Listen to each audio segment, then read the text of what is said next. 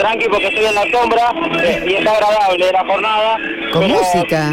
Sí, sí, sí, porque hay mucha música aquí en esta manifestación en donde nos encontramos precisamente en la zona de la Secretaría de la Niñez, en San Luis al 3100, entre Junín y Chipata. Se está llevando adelante esta manifestación por parte de los trabajadores de la Secretaría de la Niñez, dependiente del Ministerio de Desarrollo Social.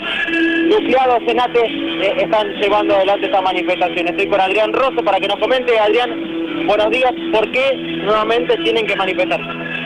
Bueno, buenos días a todos. Como ya es público, hace más de 20 días iniciamos el plan de lucha porque no se cumplieron los acuerdos paritarios. A principio de año en paritario central se había acordado el tema de contratos y pase a la planta y titularización de reemplazantes.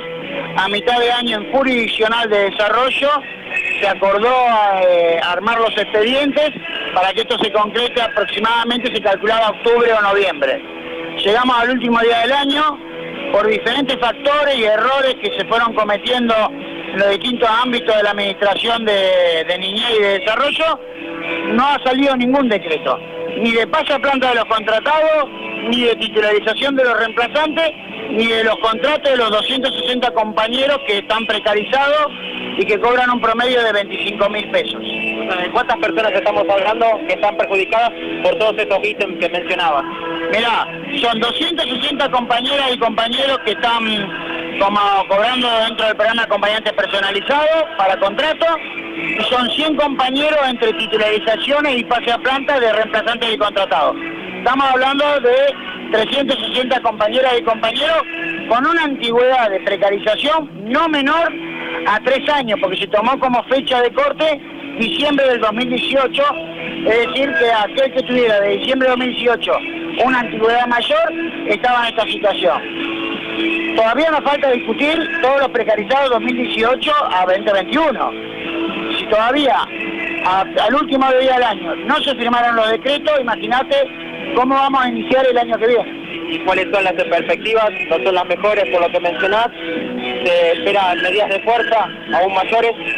Mira, nosotros vamos a cerrar el año hoy con este paro de 24 horas en todo el ámbito de la Secretaría de Niñez, en toda la provincia, con jornadas de protesta que se están realizando en Santa Fe, Reconquista, Rosario, Rafaela, Venado Tuerto, que son las cabeceras. Y nosotros estamos a la espera de que se firmen estos decretos que sabemos, acaban de informar que tres ya llegaron a la firma. Bueno, veremos si el gobernador concreta esa firma y sobre eso resolveremos cómo continuar. Muchas gracias. No, gracias a usted. Adrián Rosso, por parte de ATE, comentando esta manifestación que se está llevando adelante con corte en San Luis al 3100, a comparación de la anterior vez había una reducción de calzada, ahora hay corte, por ende en la zona de San Luis y Junín.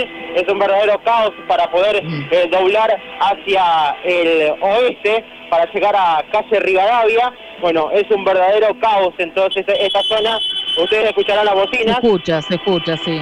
Sí, porque la verdad que está bastante complicado para poder circular, imagínense que en Rivadavia hay semáforo y por lo general Junín entre Rivadavia y 25 de mayo también colapsa normalmente sin cortes. Imagínense lo que es una jornada con características, así que a circular con muchísima precaución. Buena recomendación, gracias, eh, gracias Mauro. Abrazo, hasta luego.